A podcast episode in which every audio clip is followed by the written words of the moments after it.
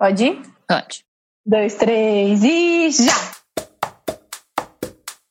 Aqui é a Ana Bacarini. Aqui é a Cecília Parreira. E, esse, é, o...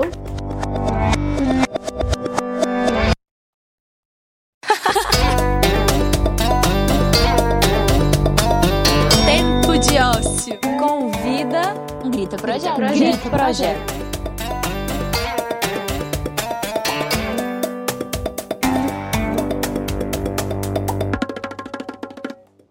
olá a todas e todos e bem-vindos ao quinto episódio do nosso quadro Pílulas Urgentes. Esse formato que vocês pediram de programas menores de até 20 minutos, pílulas bem informativos e falando sobre temas atuais e, claro, urgentes. E nessa primeira edição do Pílulas Urgentes, a gente recebe o Grita Projeto.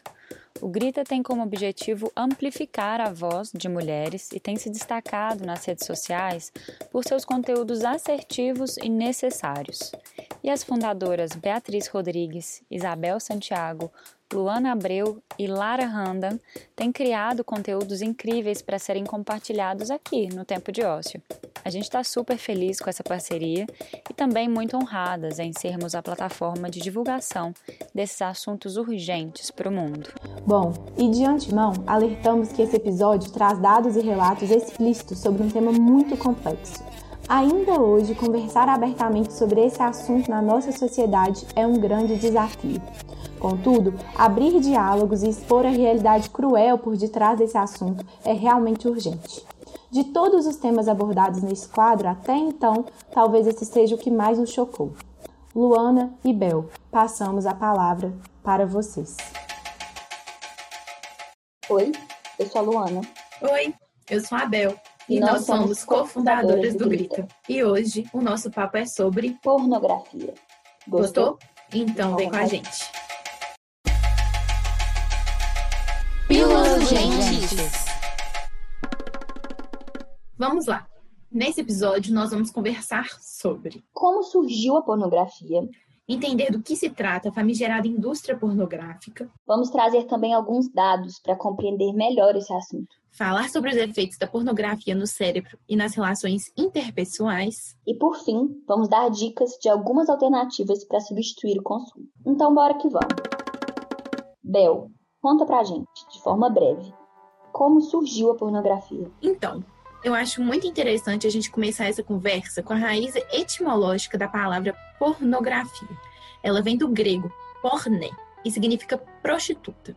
É muito simbólico que essa seja a raiz da palavra, né? Principalmente pelo fato de que a prostituição é uma das profissões mais antigas do mundo, se não a mais. E ela é ligada diretamente à exploração sexual da mulher.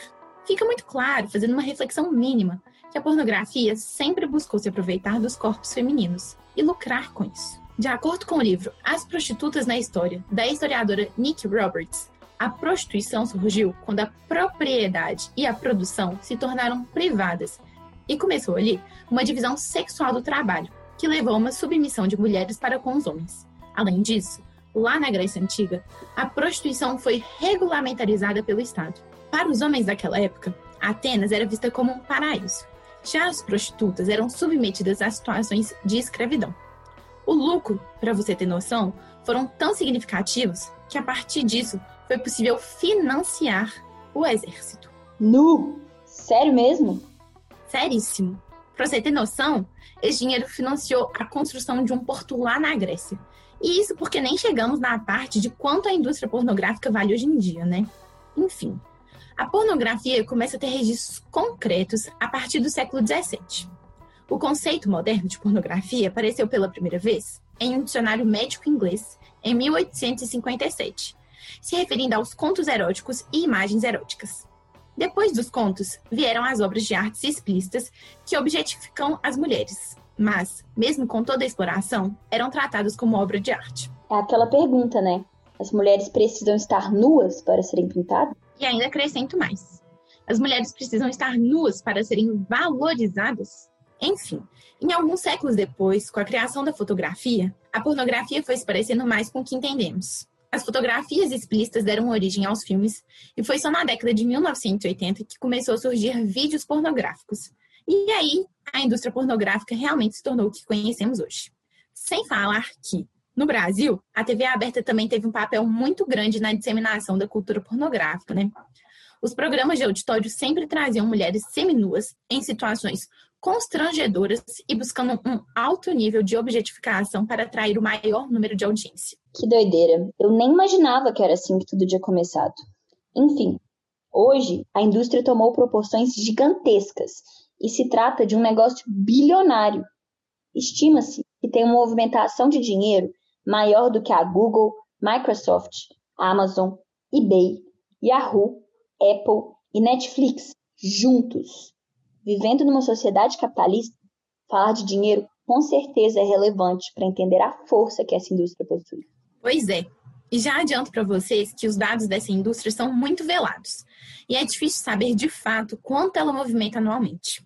Mas, segundo uma matéria do Profissão Repórter, a lucratividade é estimada em 400 bilhões de reais por ano. Além disso, de acordo com a Treasures, que é uma organização americana que visa proteger e informar mulheres que trabalham na indústria do sexo, essa indústria é, hoje, um dos setores mais rentáveis da economia. A cada segundo são gastos cerca de 4 mil dólares com pornografia, sendo no total mais de 100 bilhões movimentados por ano pela indústria. Todo esse montante que a indústria movimenta inclui prostituição e tráfico de mulheres, sendo que o tráfico envolve em média mais de 1 milhão e 40 mil mulheres pelo mundo, tornando-se esta a segunda atividade de crime organizado mais rentável do mundo. Além disso tudo, entre 66% e 90% das mulheres dessa indústria já foram abusadas quando crianças. E a taxa de desenvolvimento de síndrome de estresse pós-traumático delas é equivalente à dos veteranos de guerra nos Estados Unidos. Sem falar que, em 2016, o Pornhub tinha 23 bilhões de visitas. Isso representa aproximadamente 64 milhões de pessoas por dia visualizando um site popular. Em termos de conteúdo assistido, a quantidade é equivalente a 6 mil séculos de filmagem já vista. Sem dúvida, esses dados são assustadores. Ainda mais quando observamos o dado da AIDS Healthcare Foundation dos Estados Unidos, que aponta que 66% dos trabalhadores dessa indústria têm doenças contagiosas que podem diminuir sua qualidade de vida e que de 1 em 10 tem HIV. Além disso, 70% dessas infecções ocorrem em mulheres, principalmente mulheres com idades entre 18 e 26 anos. Uma taxa 10 vezes maior do que na população em geral. É, que, de acordo com a Pink Cross Foundation, nos últimos 18 anos, mais de 50 atrizes pornô se suicidaram e cerca de 40 morreram de overdose por conta dos abusos que acontecem nos espaços de filmagem, ainda muito masculino. Tudo isso com uma estimativa de vida de 36 anos para as atrizes. São dados aterrorizantes que me embrulham o estômago toda vez que eu escuto. Uh, números doem muito, né? Mas eu acho que os relatos são os que mais me impactaram. Linda Lovelace, a primeira estrela pornô moderna que atuou na década de 70 e 80 e é acreditado por ter ajudado a criar a indústria pornô como conhecemos hoje, relata sobre a sua primeira experiência. Abre aspas. Minha iniciação foi um estupro grupal de cinco homens. Foi um ponto determinante na minha vida. Ameaçaram atirar em mim se eu não continuasse. Eu nunca tinha experimentado sexo anal antes. E isso me partiu ao meio. Eles me trataram como uma boneca inflável. Eu nunca me senti tão assustada, desgraçada e humilhada na minha vida. Eu me senti como lixo. Me envolvi em atos sexuais por pornografia contra a minha vontade, para evitar ser morta. As vidas de meus familiares foram ameaçadas. Eu já falei, ouvi e repeti isso tudo várias vezes, mas eu nunca deixo de me chocar. É necessário que chegue a cada vez mais pessoas para que entendamos do que se trata e o que estamos apoiando ao consumir. Nossa, esse relato sempre acaba comigo. Mas o que isso diz sobre a nossa sociedade de hoje? Quase nada mudou. Recentemente, as mortes consecutivas de cinco atrizes pornôs que suicidaram e morreram de overdose levantaram uma discussão em cima das pressões e intimidações por conta dessa indústria. Mas eu sei que é difícil deixar de apoiar algo quando vemos as consequências tão distantes de nós. Eu, por exemplo, sempre soube um tantão de dados sobre a indústria da carne mas achava tudo muito longe do meu alcance para fazer uma mudança efetiva, sabe? Só fui me convencer a parar de comer quando descobri os efeitos que esse consumo tinha em mim, na minha saúde, que é algo que depende única e exclusivamente da minha pessoa. E com o consumo da pornografia, acredito que funcione um pouco assim também. Então conta pra gente, Lu, quais são os efeitos do consumo da pornografia no cérebro? Bora lá. Um estudo chamado Os Efeitos da Pornografia nos Relacionamentos Interpessoais, feito pela Anna Bridges, na Universidade do Arkansas, notou que homens que viram qualquer amostra de pornô são mais inclinados a 1. Um, demonstrar falta de empatia por vítimas de estupro. 2. Acreditar que mulheres que se vestem provocativamente merecem ser estupradas. 3. Mostrar raiva contra uma mulher que flerta, mas não quer sexo. 4. Experimentar queda substancial no desejo por suas parceiras. E 5. Demonstrar um interesse crescente em coagir parceiros em algum tipo de sexo não desejado. Além disso, é importante ressaltar que, segundo uma pesquisa da Universidade de Montreal, 9 em 10 homens consomem pornografia, e o maior grupo de homens consumidores é da faixa etária de 12 a 17 anos.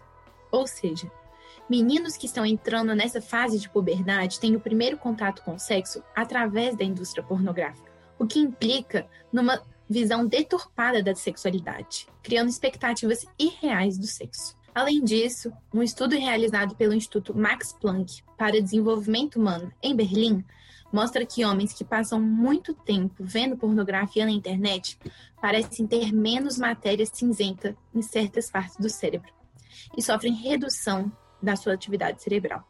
Esses efeitos podem incluir mudanças na plasticidade neuronal, resultante de uma intensa estimulação no centro do prazer.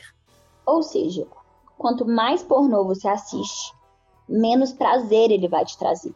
Isso tem muito a ver também com um processo chamado desensitization, que seria algo em português como insensibilizar ou tornar insensível. Ele diz que quanto mais você assiste algo e mais familiar você fica com isso, mais entediado você fica e tende a normalizar, fazendo com que as pessoas procurem cada vez mais estímulos diferentes, podendo chegar em conteúdos extremamente violentos e bizarros. Ainda, a pornografia possui um potencial de vício imenso.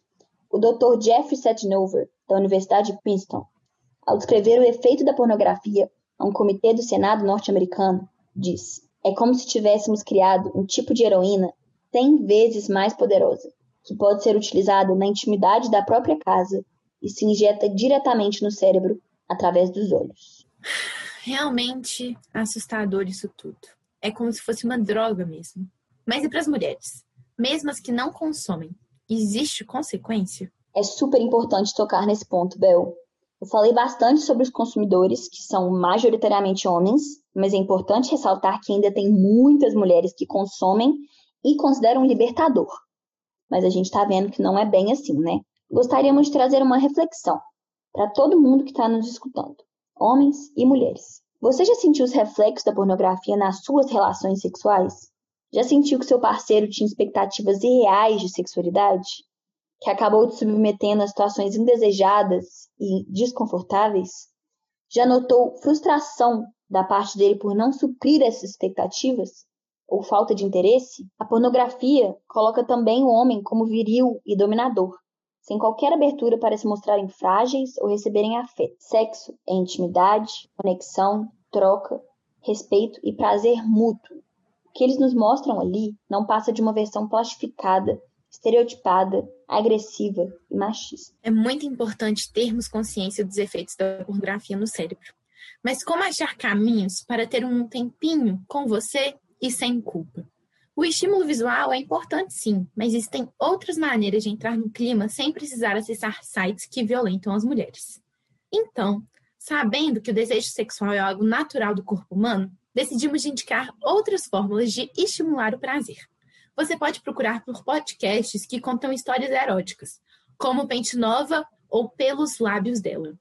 Indicamos também a loja Intime Me e também Fique Amiga, que são empresas lideradas por mulheres e que buscam sair dessa esfera violenta da sexualidade, trazendo uma abordagem mais consciente e saudável.